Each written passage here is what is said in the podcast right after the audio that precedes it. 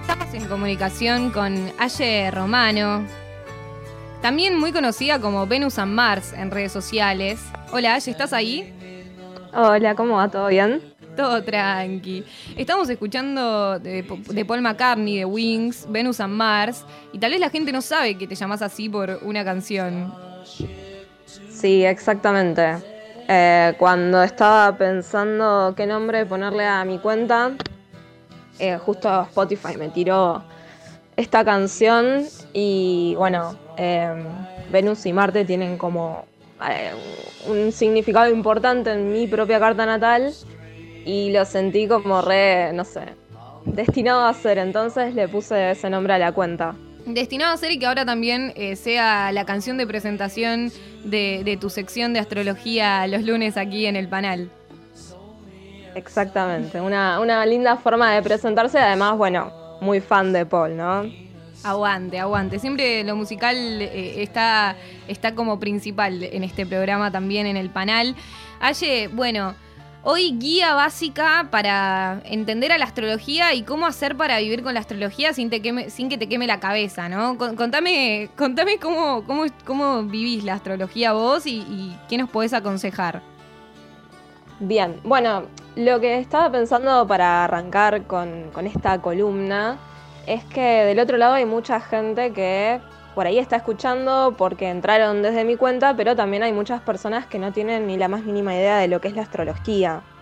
O que quizás solo la conocen porque abren el diario, compran una revista y leen el horóscopo, entonces piensan que es eso, ¿sí?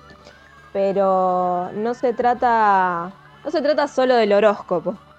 La astrología, eh, donde leemos eh, el horóscopo, tiene unos años. Solamente existe desde el nacimiento de la princesa Margarita de Inglaterra. Ahí es donde arrancó, porque le pidieron a un astrólogo que eh, hable un poco de ella, ¿no?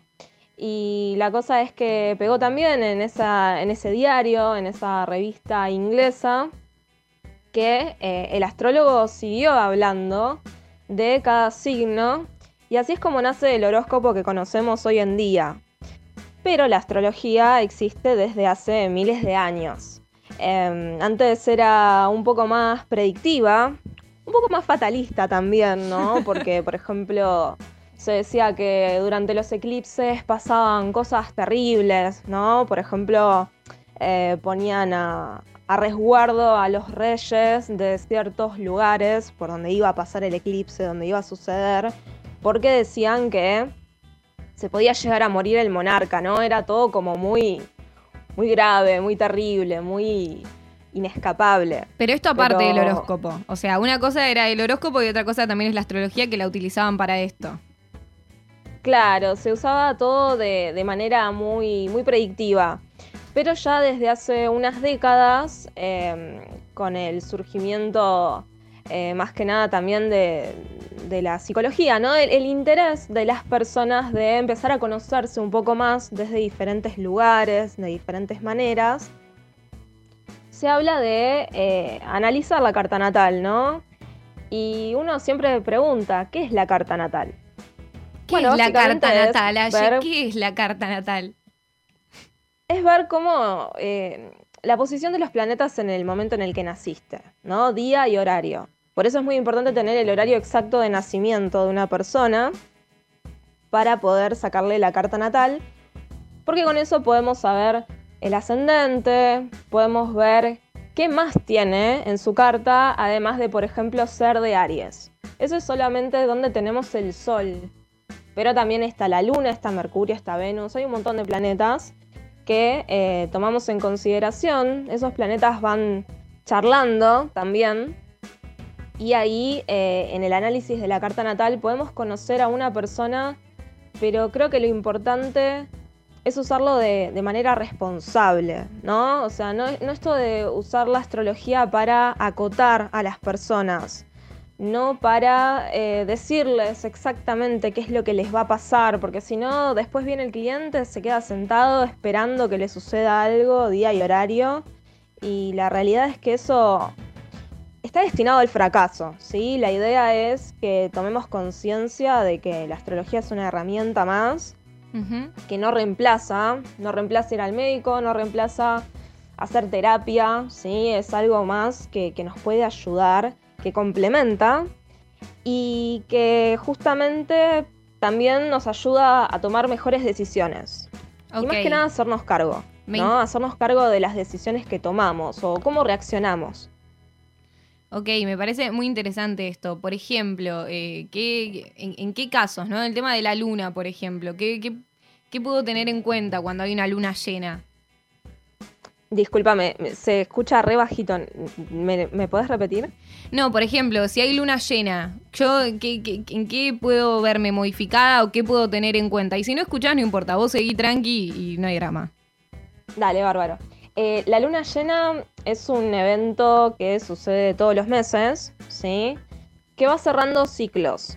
Se trata de conclusiones más que nada em, que operan en lo emocional, porque la luna tiene que ver justamente con nuestras emociones.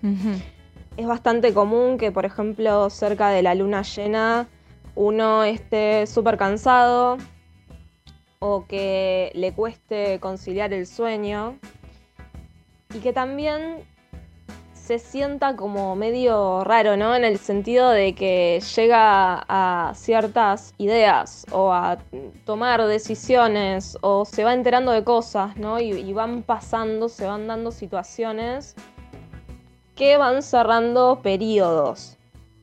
¿Sí? Hay que ver también, por eso es importante conocer nuestra carta natal para saber cada luna llena o cada tránsito, cada aspecto que sucede qué parte activa de nuestra carta natal. Claro. Claro, claro, está, está bueno pensar esto, que también conociendo nuestra carta natal podemos tener en cuenta cómo nos va a afectar, por ejemplo, una luna llena. Claro, totalmente. Y así con cada cosa que sucede, ¿no? Este, creo que esa es la, la, mejor forma y por ese motivo lo primero que hay que hacer es levantar la carta natal de uno que eso se hace con un astrólogo, ¿no? Porque hay muchas páginas en internet que eh, te dan como un texto, ¿no? Muy, muy, muy generalizado de lo que es tu carta natal.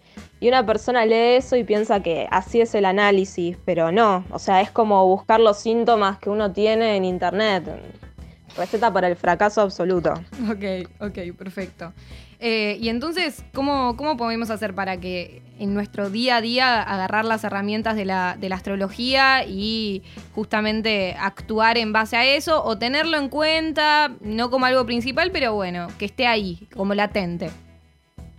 Sí, la idea es tomarlo como una herramienta y como algo más, pero creo yo que nada utilizado en exceso eh, es bueno, ¿no? O nos puede llegar a ser bien. Me pasa mucho que me preguntan esto de cómo haces para que no te dé ansiedad de leer todos los días, ¿no? Lo que se viene. Y la realidad es que después de un tiempo, cuando ya trabajas con eso, te vas olvidando. Yo ni, yo ni miro mis cosas. O sea, estoy tanto todo el tiempo mirando cosas para los demás que, que lo propio es, como que lo vas naturalizando, ¿no? Yo creo que la idea es entrar un ratito, eh, elegir bien a quién leemos, porque es importante esto, ¿sí? no llenarse de ruido, de información, de data, porque ese exceso nos come la cabeza, ¿no? O terminamos pensando o solamente nos quedamos con lo que leemos de otra persona. Y la realidad es que a mí la astrología me sirvió mucho para cuestionarme todo, ¿no? Em, justo arranqué a aprender del tema cuando también estaba empezando a militar en el feminismo y cuando también estaba empezando a involucrarme políticamente en un montón de situaciones. Em, entonces creo que es una gran herramienta para repensar las cosas, para preguntarse, para cuestionarse, no solo para quedarse con lo que leemos. ¿sí? Esto me parece un gran ejercicio. Entonces tenemos que elegir bien a las personas que leemos, de quienes nos informamos, ¿no? Eh, es importante tener en cuenta que la astrología o todo de lo que hablemos en este mundo en realidad eh, hay que hacerlo no solamente con responsabilidad y con conciencia, sino también teniendo en cuenta la coyuntura, ¿no? O sea, no hay que olvidarse de eh, tener en, consideración la situación em, social, económica, política de las personas que estamos atendiendo. Em, Porque si no caemos en lo que es la espiritualidad falopa, ¿no? Esto de decirle a una persona, eh, te enfermas porque no estás vibrando alto, y esas cosas que son una irresponsabilidad absoluta y que no tienen ningún sentido ni ninguna lógica. Me gusta, me gusta este pensamiento, porque muchas veces la astrología es relacionada con la espiritualidad falopa. Y me gusta que la diferenciemos, ¿no? Que entendamos que, existe, que también eh, no es que, no es que estamos en contra de la ciencia, sino bueno, ver qué podemos tomar eh, y preguntarte también si, si, si ves que tiene, si hay una relación con conocer la propia identidad. Por más de que terminas de si terminas creyendo o no lo que te dice tu carta natal, eh, de alguna manera igual te hace pensar sobre tu personalidad, pensarte a vos mismo, a vos misma. Sí, totalmente. Em, yo planteo el análisis de la carta natal de una manera que es imposible que, en un punto no te resuene, porque no hablo de la forma que es una persona. Em, una vez me pasó que atendí a alguien y me dijo, yo pensé que me ibas a adivinar mi vida. Y mi respuesta fue decirle, a vos, ¿de qué te sirve que yo te diga cómo es tu vida si ya la conoces? O sea, lo importante es ver qué más te puedo dar qué herramienta, qué forma de repensar lo que te sucede también, ¿no? No sé, supongamos, eh, yo te hablo de tu luna y cuando estoy hablando de eso me refiero a tu mundo emocional, a tus necesidades, a cómo reaccionás desde tu lugar más íntimo, pero también eh, cómo son tus raíces, ¿no? O sea, cuál es la estructura emocional que uno tiene arraigada desde su familia, en muchos casos. Em, o con las personas con las que se crió. Em, entonces, la próxima vez que te pongas mal por algo, que te pongas triste por algo, que reacciones, vas a pensar un poco más y vas a decir, vino por este lado o me pasó tal cosa. La idea es eso, no quedarse solo con lo que el astrólogo te está diciendo de tu carta natal, sino que recién ahí empieza el viaje, de alguna manera, ¿no? Y, bueno, recién mencionabas el tema de la luna y el ascendente, ¿qué, vendría a ser? El ascendente eh, yo creo que es una de las partes más interesantes de la carta natal y una también de las más difíciles de reconocer en uno porque tiene que ver con la energía que venimos a integrar, ¿no? Eh, muchas veces se dice que es la máscara que nos ponemos para salir al mundo. Es lo primero que otras personas pueden llegar a percibir de nosotros, pero lo que quizás más nos cuesta percibir a nosotros mismos, porque la tenemos que ir integrando o la vamos trabajando a lo largo de la vida, ¿no? Con el paso de los años, eh, el ascendente se integra a través de situaciones, de personas que justamente tienen un poco de eso, ¿no? O lo proyectamos o lo espejamos. Entonces vamos aprendiendo desde ahí. Y bueno, ya, ya cerramos. ¿Y el sol, digamos? El sol es el director de la orquesta, de la carta natal, ¿no? O sea, yo creo que los planetas se van, el resto de los planetas, el resto de la carta natal, se va desarrollando un poco alrededor del sol. También es la expresión del ego, ¿no?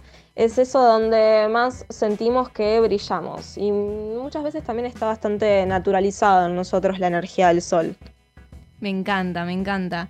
Eh, bueno, acá estamos desglosando un poco qué es la astrología, ya que Aye nos va a estar acompañando los lunes aquí en el panel. Eh, nada, Aye, te dejo para que digas todo lo que tengas que decir. No sé si quieres cerrar, si quieres agregar algo más. Eh, no, con esto creo que, está, está bueno como para como para arrancar, ¿no? Para darle un, inicio, una introducción. Em, creo que lo más importante y lo que le quiero dejar a las personas que están escuchando del otro lado es que se cuestionen todo, ¿no? Incluso lo que yo estoy diciendo en este momento. Que no se queden ahí con la información que les traen, sino que también la piensen y la reflexionen, ¿sí? Yo creo que esa es la mejor manera de aprender y de integrar lo que sea. Y Aye, eh, ahora sí, para cerrar. Estamos en época de Aries, ¿es así? ¿Qué, tenemos que tener en cuenta? Bueno, venimos ya de un periodo bastante letárgico, creo yo, ¿no? Em, tuvimos el paso de muchos planetas eh, por el signo de Pisces. Y eso nos tenía a todos como medio en la nebulosa, confundidos.